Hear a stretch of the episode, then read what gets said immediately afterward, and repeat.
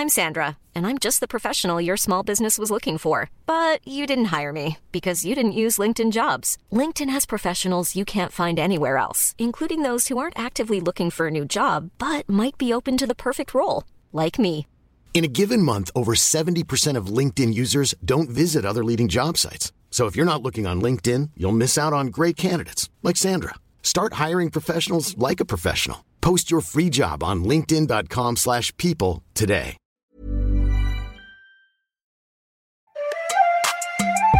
Eh bien moi, aujourd'hui, croyez-le ou pas, mais j'ai décidé de vous parler d'une chanteuse de pop bien connue pour les gens de ma génération, euh, découverte à 15 ans dans Graines de Star. Big up Laurent Boyer, Oula. protégé de Mylène Farmer à ses débuts, et vous l'avez deviné, je vais vous parler d'Alizée. Alors pourquoi j'ai décidé de vous parler d'elle? Vous allez me dire, eh bien pourquoi pas? Alizée, comme tout le monde, je la découvre en 2000 avec son tube Moi Lolita, qui la fera devenir pendant quelques années une star planétaire, qui la fera tourner même aux quatre coins du monde. Je sais pas si vous vous en souvenez, mais vraiment à l'époque, que tu aimes ou pas le morceau, Si vous étiez né ou pas déjà. si vous étiez né déjà, mais voilà. à cette époque, que t'aimes ou pas le morceau, c'était vraiment partout. J'avoue. Moi, à ce moment-là, j'ai 10 ans, j'ai pas une passion particulière pour le morceau, même si évidemment je dois le chantonner à l'époque comme tout le monde, tu vois, parce que c'est trop efficace. Hmm. C'est plutôt quelque chose que j'identifie comme la musique de ma petite sœur, de la musique de fille. Genre, je mets des, Des guillemets. des guillemets à ça. En vrai, pour un garçon, je crois que franchement, je me serais pas vraiment même permis d'aimer Alizé euh, pour sa musique à l'époque.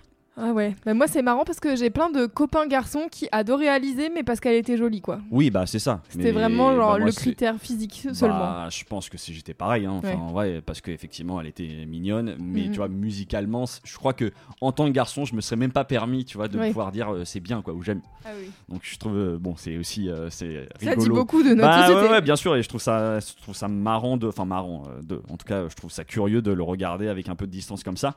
Mais donc, je vais pas vraiment suivre sa carrière. Je la verrai de temps en temps apparaître sur un plateau télé, mais elle est restée pendant longtemps un souvenir marqueur d'une période de mon enfance. C'est en fait bien plus tard, il y a maintenant 4 ou 5 ans, que je me suis réintéressé à Alizé. À l'époque, Mehdi Maizi, qui a été notre invité ici même, Oui.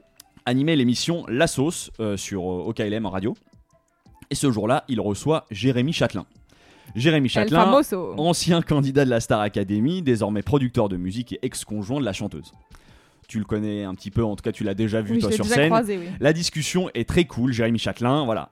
C'est un super client, un très bon divertisseur. Et dans l'interview, il parle à un moment donné d'un album d'Alizé dont j'avais vraiment jamais entendu parler. Il en vend les mérites, il en parle vraiment comme un grand album de variété française. Et l'album, il le raconte, est produit par Institube, label dans lequel gravitaient les ex-TTC, Tequila Tex, Orgasmic, mais aussi Parawan. Hmm. Bref, que des noms chatoyants.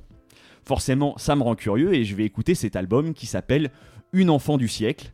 Et en vrai, ça me parle grave. Je suis très très agréablement surpris par la proposition. Sauf qu'à l'époque, j'avais réussi à l'écouter uniquement grâce à YouTube. Tu vois, il y avait un lien euh, qui te mettait l'album en entier. Mais voilà, c'était uniquement disponible là. Il se trouve que récemment, j'ai été ravi de découvrir que cet album est désormais disponible sur les plateformes de streaming. C'est pour cela que je le ramène aujourd'hui. Et on va s'écouter un extrait que j'adore. Le morceau s'appelle Eden Eden. Je vais être honnête, je suis pas sûr que tu kiffes, mais euh, on va écouter ça. Ok.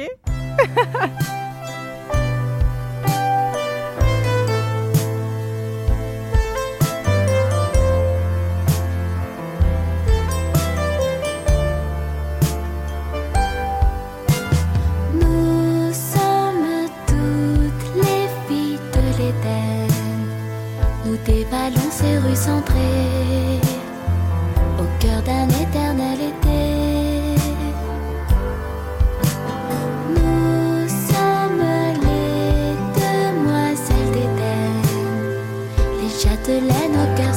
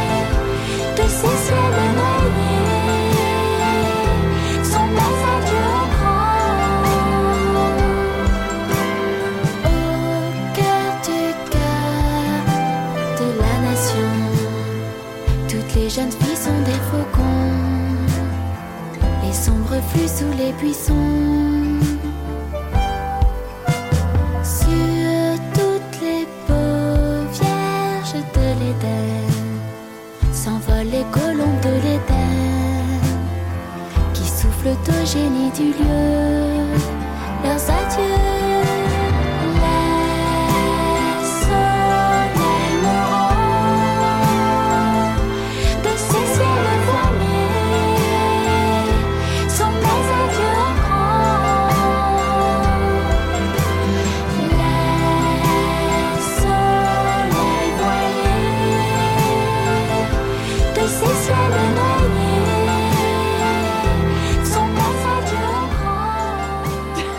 C'était Alizé avec le morceau Eden Eden, extrait de son album Une enfant du siècle.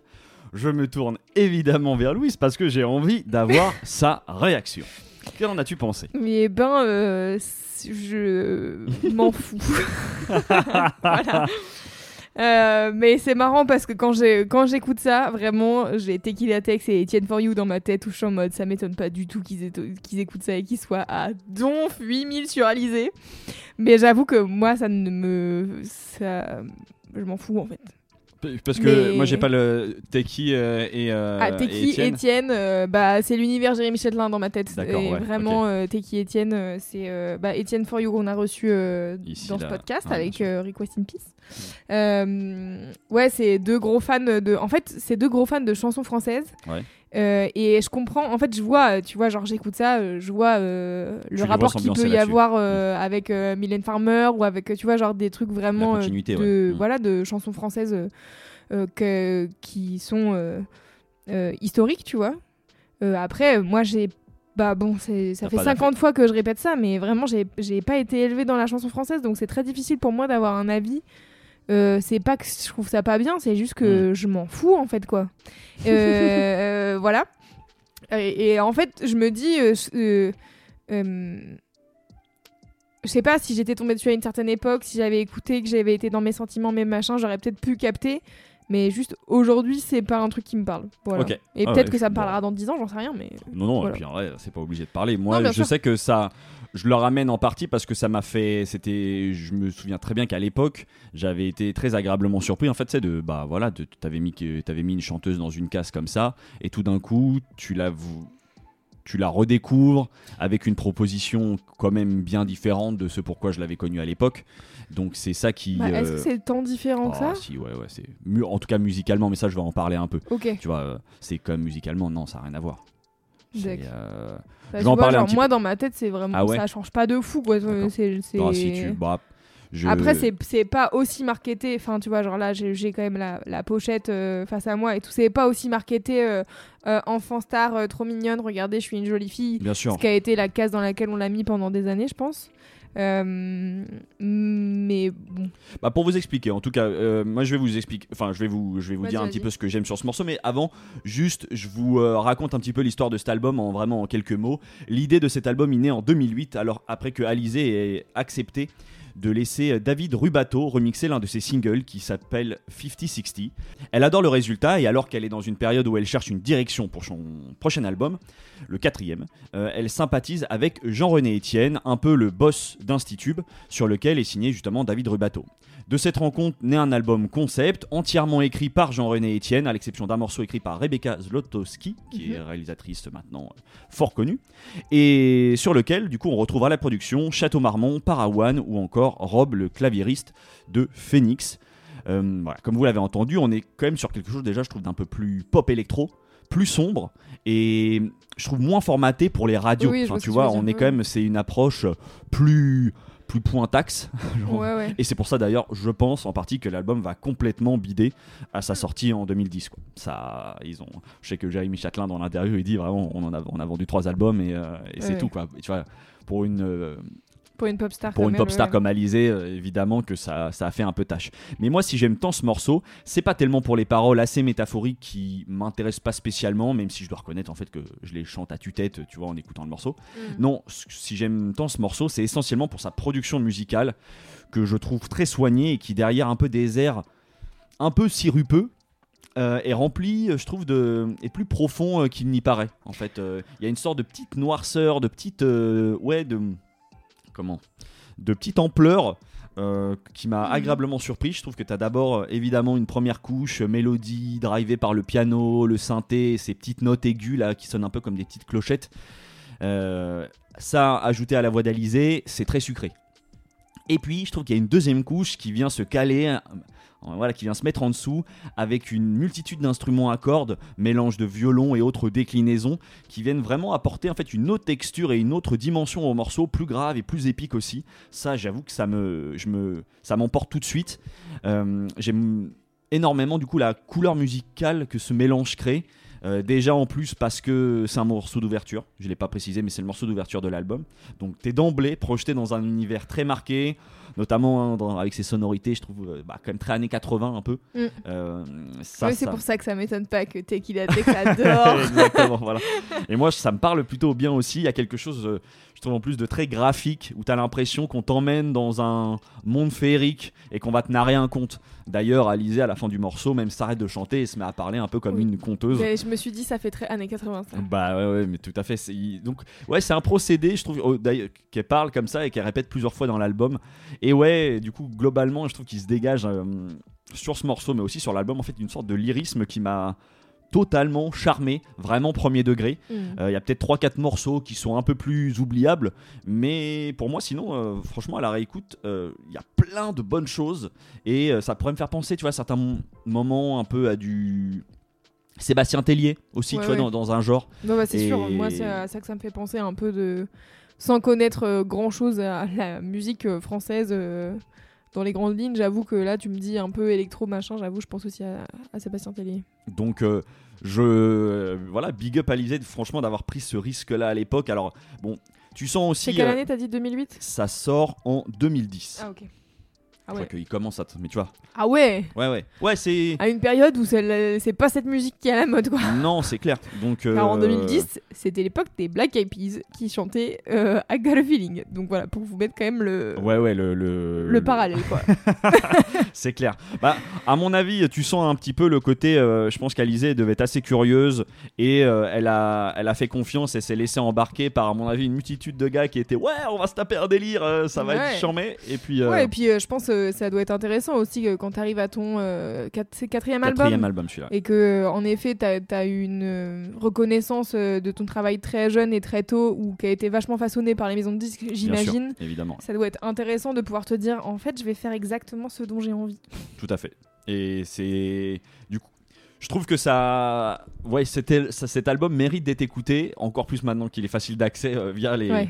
via les, les plateformes de streaming, parce que ouais, euh, c'est, je suis, je, je comprends l'enthousiasme et en tout cas le, le- se dire tiens, c'est original, encore plus dans le parcours d'une d'une pop star comme l'a été Alizée. Bon, même si euh, je crois que euh, le dernier album qu'elle a dû sortir aujourd'hui, maintenant, c'était peut-être 2014, si je dis pas de bêtises. Donc, euh, quand même, pour prolonger l'écoute, je vous recommande d'écouter du coup Une enfant du siècle, particulièrement les morceaux 14 décembre et Factory Girl en plus de ce que je vous ai fait écouter. Voilà, ça c'est euh, un peu mon peut-être mon top 3 euh, de l'album. Je vous recommande quand même pour la curiosité parce que je l'ai fait et j'ai trouvé intéressant de réécouter son premier album, du coup Gourmandise, Mm. sur lequel euh, elle a explosé. Euh, c'est intéressant le sentiment que ça crée euh, des années plus tard. Euh, moi, il y a un mélange de nostalgie et presque même d'un point de vue, euh, c'est étude de cas sociologique, la musique, comment elle est faite pour marcher. C'est, Ouais, je, me suis amusé moi, ouais voilà, je me suis amusé à le réécouter, on va dire de cette oreille là. Et sinon dans un genre parce que, ouais, ça m'a fait un peu penser à ça, à un autre morceau qui est vraiment un peu dans cette même ADN un peu 80, mais que dont j'ai énormément d'amour. Euh, J'en ai peut-être déjà parlé là, d'ailleurs, c'est pas impossible, mais c'est le morceau Atlantique Sud de M83. J'ai pas euh, le pas nom. souvenir que t'en aies parlé. Je suis pas sûr d'en avoir parlé ici, mais je sais que c'est un morceau que j'ai connu grâce à mon ami Roberto, que je remercie encore une fois pour, pour ça. C'est un morceau euh, extrait de l'album Junk de M83 sorti en 2016. Et euh, voilà, j'aime énormément. C'est très. C'est très hommage à euh, voilà, tout un genre de la chanson française avec dans des vibes très années 80 comme ça. Je crois c'est- un, c'est un, il y a deux voix, il y a un homme, une femme qui se répondent. Euh, c'est très cheesy en fait, voilà, parce que je trouve qu'il peut y avoir ça dans le morceau que je vous ai fait écouter. Mais euh, je sais pas, moi j'y prends beaucoup de plaisir et, à écouter ça. Donc euh, Je vous le conseille vivement. Très bien. Super, et ben Eh voilà, bien. je, je pense qu'on a fait le tour d'Alizé, Oui. on peut passer au son d'après.